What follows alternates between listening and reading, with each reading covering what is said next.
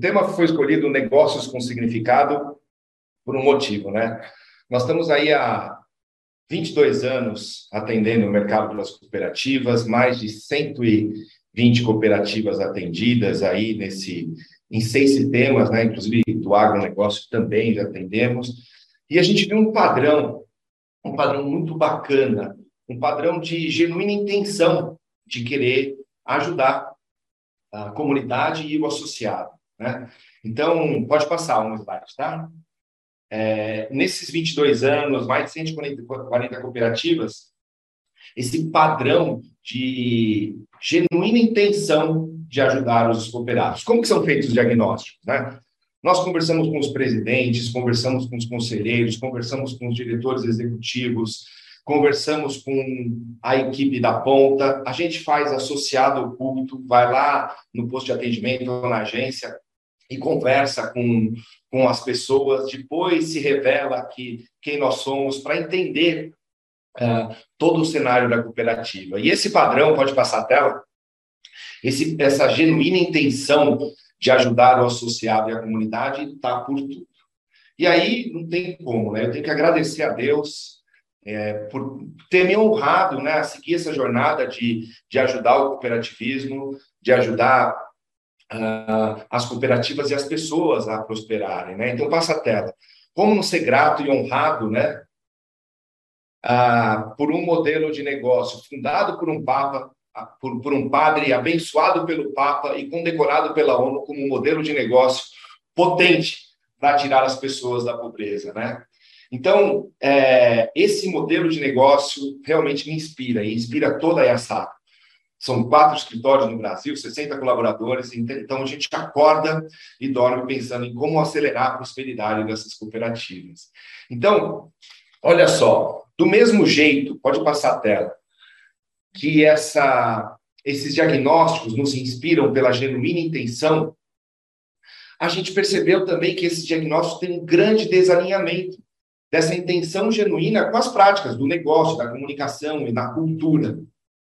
Por que, que a gente está percebendo isso? Fala, cara, essa, é, essa, é, a, a, atenção, a intenção é genuína. É, mas tem alguma coisa ali que ainda não está funcionando. E nós estamos vendo isso em, pode passar a tela, em, em grandes cooperativas. É uma antes dessa ah, não, não tem. Então pode, pode voltar a matéria, pode voltar a matéria. Estamos percebendo isso em grandes cooperativas, estamos percebendo isso em pequenas cooperativas, estamos percebendo isso em médias cooperativas, tanto em número de associados, como liquidez, como número de colaboradores. A gente vê um, um desalinhamento para isso tudo, né? Aí a gente fala, poxa, mas por que, que tem esse desalinhamento?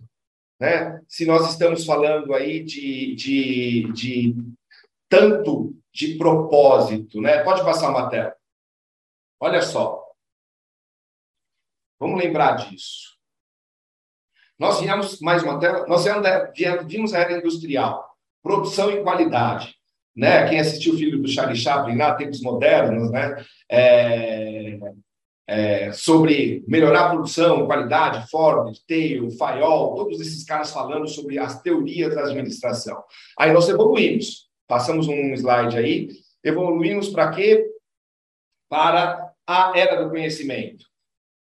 A, evoluímos de treinamento, fomos para a educação, hoje estamos falando em ecossistemas de aprendizagem, né? a busca pelo conhecimento, o foco foi a informação, o foco foi a estratégia. Aí vem Felipe Kotler, todos esses caras estrategistas sobre essa era do conhecimento que nós já também passamos. E agora nós estamos na era, pode passar mais um? Nós estamos na era do significado. Na era do significado, do porquê, do significado, do propósito, dessa busca toda, né? E o propósito vem sendo falado desde 2006. A Ansaka implantou a primeira gestão por propósito em 2015, mas a gente estuda a gestão por propósito desde 2006. Aí, em 2016, bombou.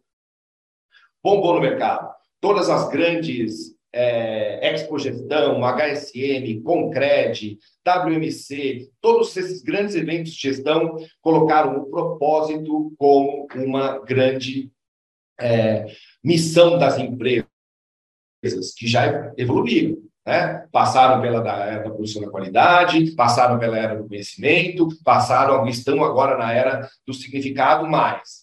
Mesmo depois de quase seis anos, para o sétimo ano, em todas essas convenções, todos esses grandes eventos, falando de propósito, por que, que ainda o nosso associado nos chama de cliente? Nossos associados nos chamam de bancos, desculpe, e se comportam como clientes. Por quê? Ah, mas Cazu, da onde vem isso? Do diagnóstico que semana retrasada nós estávamos fazendo numa cooperativa e semana retrasada em outro. Né? A gente percebe que o mercado e o associado ainda não percebeu a diferença entre banco e cooperativa, lógico, na sua grande maioria das vezes que a gente vê no diagnóstico. Quando a gente vai fazer o associado oculto e nós vamos numa agência, a gente fica na fila e pergunta: Poxa, pediram para abrir uma conta aqui, o que, que você me fala sobre isso? E aí eu falei: Então, aqui é um banco diferente. Poxa, é um banco diferente. E aí, muitas vezes, eu vou fazer, é, eu vou fazer é, entrevista no diagnóstico com, com próprios conselheiros. E conselheiros chamam de banco. Né? Deixa eu tentar explicar o que eu estou querendo dizer com negócio com significado. Eu vou fazer um pequeno exercício, tá? Se vocês quiserem sentirem à vontade, coloquem no chat a resposta do que eu estou querendo fazer. Não é nenhuma pegadinha, é só para fazer um exercício de contextualizar o porquê que essa intenção está desalinhada com a prática e como que o mercado enxerga isso das cooperativas. Certo? Pode passar o slide. Coloca aí no chat, se a gente tiver a oportunidade, é... qual ação social mais impactante que a sua cooperativa fez nesse último ano? Pode pôr aí no site, vou tentar acompanhar aqui, se vir no site ou não. É, qual que é a ação social mais impactante que você viu na sua cooperativa? Vamos ver aí no chat para vocês colocarem, ver se dá para colocar no chat ou não. Pode voltar uma, tá? Volta uma tela. Deixa aí na tela. Se quiser fechar essa tela aí agora, qual é a ação social mais impactante que você tem visto na sua cooperativa? Pode fechar o slide, que eu vou trocar uma ideia agora um pouco mais profunda, sem slide. Consegue tirar o slide da tela, me colocar só como o foco principal?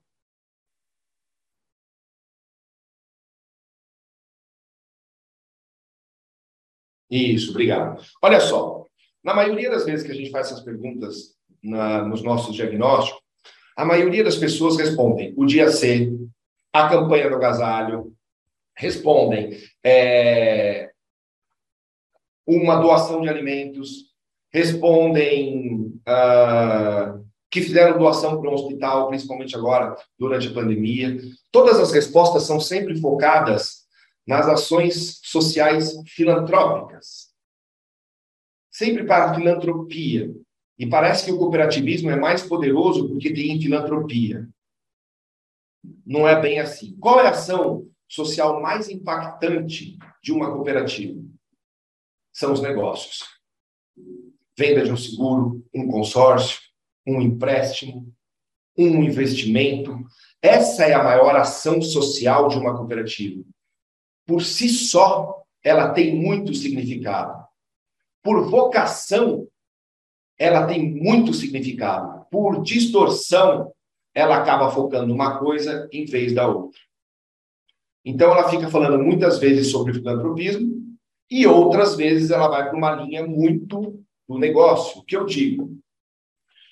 Se os Beatles estivessem vivos hoje, vocês assistiriam o show dos Beatles ou o show do cover dos Beatles? Lógico, a gente assistiria o show dos Beatles, né? Foi a banda que mais vendeu disco aí. Não sou muito fã, mas foi a banda que mais vendeu disco em todos os tempos.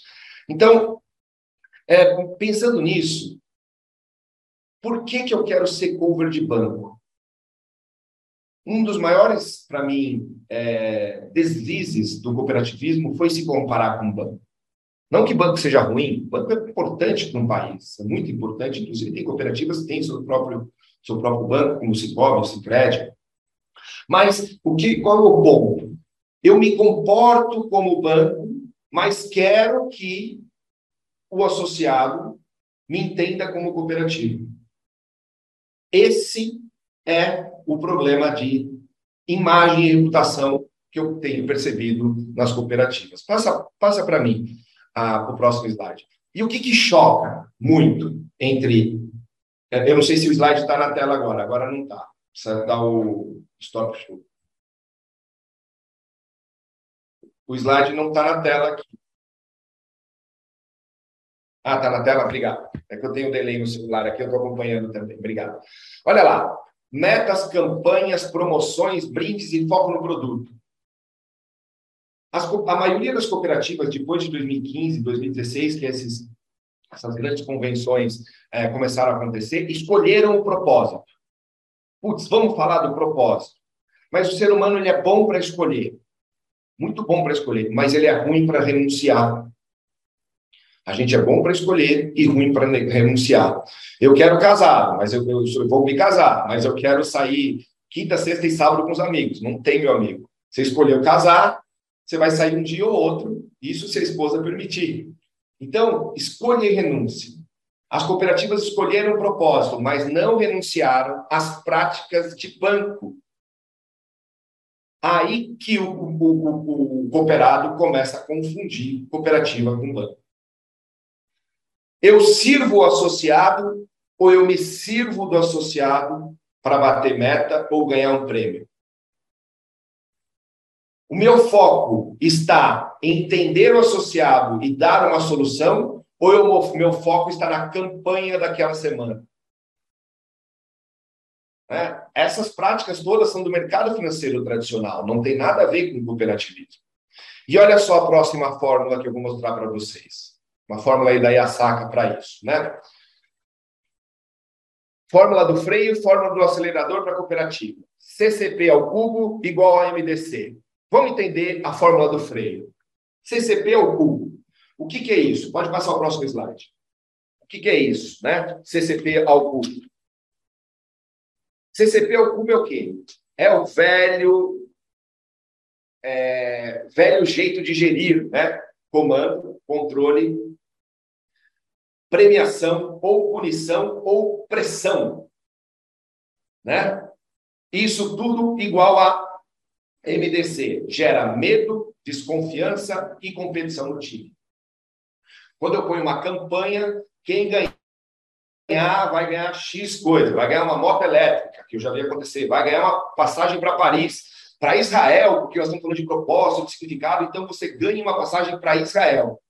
E as pessoas têm que começar a vender isso para chegar e ganhar o prêmio. Primeiro, importante, né?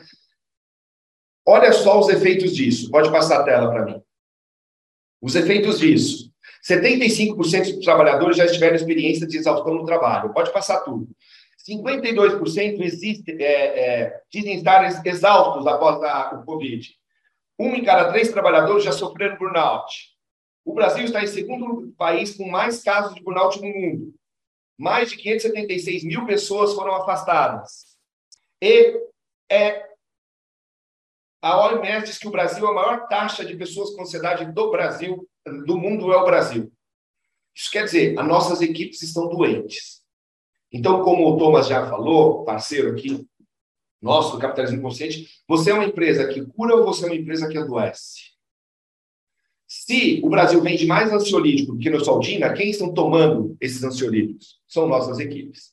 Lógico, nem tudo é responsabilidade da empresa. Isso pode acontecer em problema familiar, saúde várias outras coisas. Mas grande parte do tempo desses colaboradores estão conosco. É nossa responsabilidade. Pode passar mais um slide, por favor. Quando você lança uma campanha, tá lá, você tem alto desempenho, uma galera de alto desempenho, uma galera de médio desempenho, uma galera de baixo desempenho. Quando você lança uma campanha, fica, fica tranquilo. É sempre quem tem alto desempenho que bate quem tem médio desempenho tenta por um pouquinho. Quando ele não consegue, desiste. O baixo desempenho olha a campanha e fala: nunca nem consegui, mas ele nem tenta. Então, isso não acaba não gerando resultado. A campanha é sempre pareto. Quem tem mais, quem sempre é, é, é, teve melhores colocações, vai sempre ter as melhores colocações. Vamos olhar agora a forma do acelerador. A forma do acelerador é o seguinte: ó. educação, acompanhamento e apoio. Se o líder parar de cobrar, de punir, de pressionar ou de premiar e for para um líder que educa, apoia e acompanha o time, isso gera o saque. Segurança, acolhimento e colaboração das lideranças. Acabou de sair uma pesquisa no, no, no Google, né? a própria Google fez a sua pesquisa dizendo que as pessoas que mais tinham produtividade é que tinham mais segurança no trabalho, mais segurança psicológica no trabalho. E o comando, controle, punição e premiação não gera segurança psicológica, gera competição. Né? Então, se eu educar, acompanhar e apoiar, olha só. Passa o próximo slide para mim.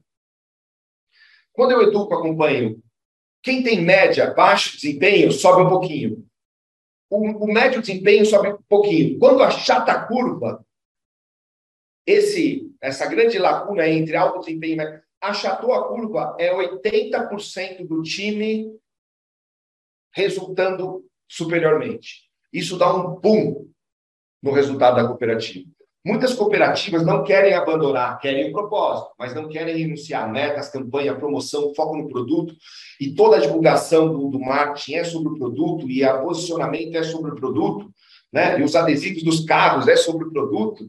Além de tudo isso, no, no, no, no no relatório anual das cooperativas que eu costumo ler, é sempre falando quantos seguros venderam, quantas, quanto conseguiu de ativo, um bilhão de ativos. Eu já vi outdoor falando dos números com foco nos produtos, né?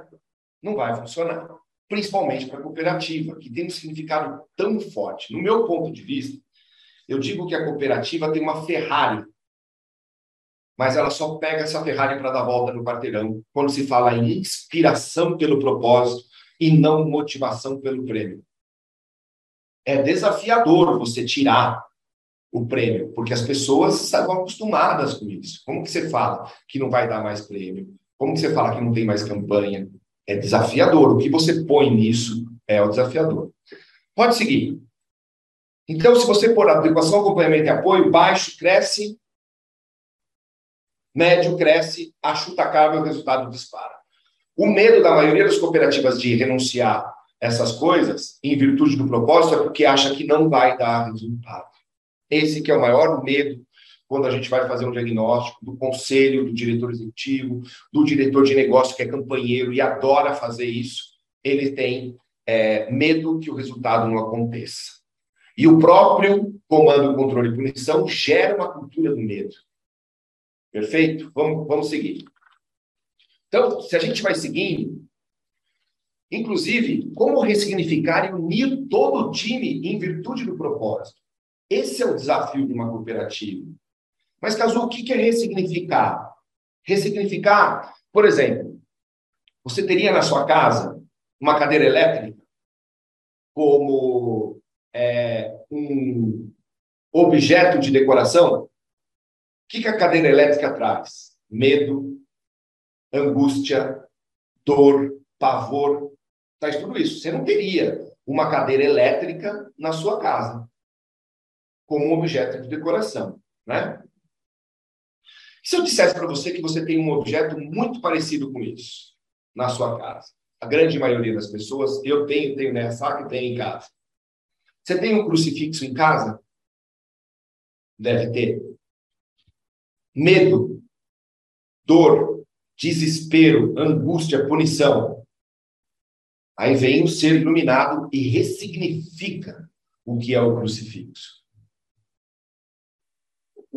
É doação, é salvação do crucifixo. Ressignificar um propósito e fazer todo um time que era viciado em campanhas, em metas, em produtos, a viver esse propósito é um grande desafio dos diretores executivos, dos diretores de negócio, do conselho. Aí sim, como eu digo, se um dia uma comunidade entender o que é uma cooperativa, nenhuma outra instituição terá vez. Nenhuma outra instituição terá vez. Eu estava com o Rolim, da FG Coop, e ele falou, Cazu, eu trabalhava no mercado financeiro tradicional. Quando eu fui trabalhar numa cooperativa, um presidente, ele era, foi diretor de uma cooperativa também, um presidente da cooperativa explicou para mim o que era cooperativa. Eu corri na janela e abri a janela e olhei para baixo.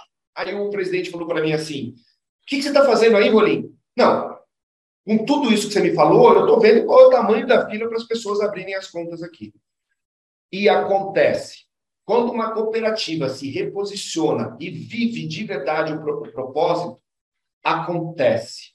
Eu vi isso acontecer em várias cooperativas que nós trabalhamos, inclusive na Via Cred, uma, uma, uma cooperativa que a gente trabalhou. O Adelino, o Vanildo, o Marcelo fizeram um trabalho brilhante de ressignificação do propósito, tiraram as campanhas, tiraram as metas, focaram o associado. Não é à toa que hoje é a maior cooperativa da América Latina em ativos, parece que é isso. E quero agradecer aqui ao Adelino, porque o Adelino também escreveu um livro sobre, é, sobre o, o, o, o, cooperativismo e sobre esse propósito. Então, assim, tem como se fazer. Ressignificar o propósito daquela cooperativa, fazer todo o time entender o que aquele propósito significa e toda uma comunidade entender o que uma cooperativa é. E aí é prosperidade e aceleração de prosperidade para todos os lados. Eu vou ficar agora disponível às perguntas. Douglas, se quiser fazer perguntas aí, sobre isso, porque eu sou apaixonado por essa intenção genuína de servir o associado e acelerar a prosperidade de todos. Vamos lá, Douglas. Natan, pronto, voltamos aqui. Excelente, Cazu. Está me escutando? Estou te escutando muito bem, Douglas. Maravilha, excelente apresentação. Você trouxe aqui propósito. Eu acho que isso é o que é o fundamento do cooperativismo, né? Eu acho que você trouxe assim um tema que realmente é isso. Tem algumas perguntas que estão chegando aqui, Cazu. Uma que eu acho bem interessante. Para uma cooperativa que quer se posicionar diferente no mercado internamente, por onde ela deve começar? Qual conselho que você dá para essa cooperativa? Primeiro, com a alta liderança tem que ser uma decisão de presidente de conselho. Eu já vi muito diretor executivo querendo. É... Douglas, você me escuta? Parece que deu uma travada aqui. Escuto. A alta liderança precisa querer. Eu já vi muito diretor executivo, diretor de negócio querendo e o conselho não aprovando. Ou o contrário. O conselho e o presidente aprovando e os diretores não. Quando você não tem esse alinhamento entre a, o conselho e o corpo diretivo, acaba não acontecendo. Precisa ser uma decisão de alta liderança, mas se começa o processo pela base e pela média liderança. O elo entre a estratégia e a operação é a média liderança. Mas a decisão tem que ser um alinhamento entre alta liderança e corpo diretivo, conselho e corpo diretivo. Começando aí, tomada de decisão, se começa um projeto com os desejos e as renúncias que essa cooperativa tem que fazer. Por exemplo, eu tive numa cooperativa que ela falou: vamos viver por propósito, vamos viver por propósito, vamos viver por propósito, e tinha a, a rentabilidade do cheque especial. E ela queria a rentabilidade do cheque especial, que era muito grande. Eu falei: bom, se vocês querem o propósito, vocês têm que diminuir o número de associados no cheque especial. Mas é uma boa renda, é, mas não é boa para a comunidade. Isso não acelera a prosperidade de ninguém. Não é bom para o associado. Mas isso diminui as sobras no final do ano. Que bom! Menos sobra, mais menos associado endividado. Isso é ótimo. Por exemplo, o que aconteceu na Via Cred. Ela falou o seguinte, ó, durante a pandemia, sei lá, a gente ia dar 300 milhões de resultado. Vamos dar só 150 milhões? Porque 150 milhões nós vamos distribuir para os associados para que aqueça a economia. Quando veio a conta, não deu 300 milhões, deu 170 milhões, tudo. O conselho falou: missão cumprida. O ponto é por que, que tanta, tanta vontade de ter sobras, sobras, sobras, sobras? Por exemplo, eu vejo as cooperativas comemorando as sobras, comemorando quantos seguros venderam. Não. Quantas vidas é, é, é, indenizaram? Quantos patrimônios devolveram? Era isso que a cooperativa tinha que comemorar. A cooperativa não tem que comemorar que emprestou um milhão de reais. A cooperativa tem que, tem que comemorar que a, a, apoiou o caixa daquela empresa e aquele dinheiro apoiado para aquela empresa gerou empregos e gera prosperidade para a cooperativa. Até o jeito de comemorar muda, o jeito de se comunicar muda para ressignificar toda a equipe. Mais perguntas, Douglas?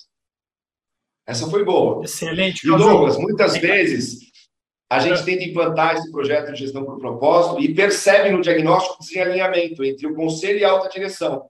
Aí a saca declina, porque é um projeto que vai naufragar. Entendi. Cazu, uma última pergunta para a gente fechar aqui, que a gente já está com o tempo estourado. Uh, chegou aqui do Carlos, acho que ele, é, ele é lá de, de Recife.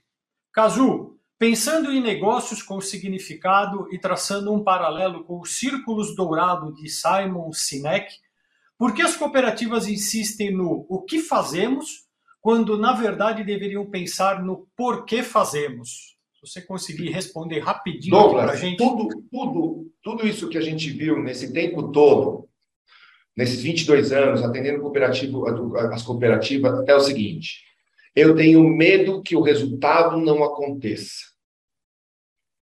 Então, como eu sempre deu certo, eu ficar promovendo o produto, colocando as metas, as campanhas, e sempre deu certo, nós crescemos assim, eu não consigo fazer a transição. E posso te dizer onde esse vício aconteceu?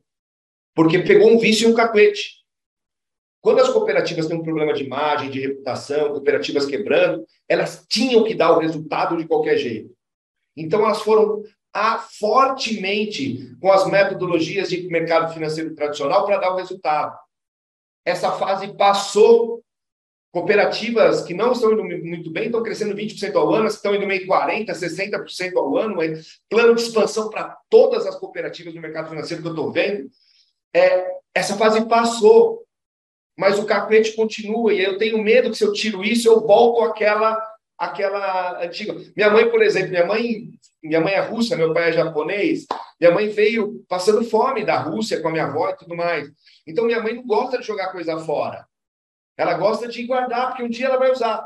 Tem coisa que está guardado lá, há três, quatro anos ela não usou. Aí eu chego lá, mãe, isso não vai mais usar. Ela, ah, mas um dia eu posso usar, porque passou pela escassez. Então, por que, que eles não usam os círculos dourados ou começam a comunicar tanto para fora e liderar com o porquê? Porque tem medo que o resultado não aconteça. Acho que assim, é mudança de paradigma, é uma coisa bem complicada. Cazu, Mas o que eu aconselho é, com a Yasaka ou com qualquer outra empresa, não vá sozinho fazer essa transição. Porque nós somos cheios de vícios e cacuetes. Exatamente. Maravilha, Cazu, obrigado. Quero agradecer muito sua participação aqui. Em nome de toda a equipe Mundo Cop, obrigado pela tua explanação. Bom dia, Cazu. Obrigado, Douglas. Obrigado a todos. Obrigado a todos os meus sócios. Um abraço para vocês.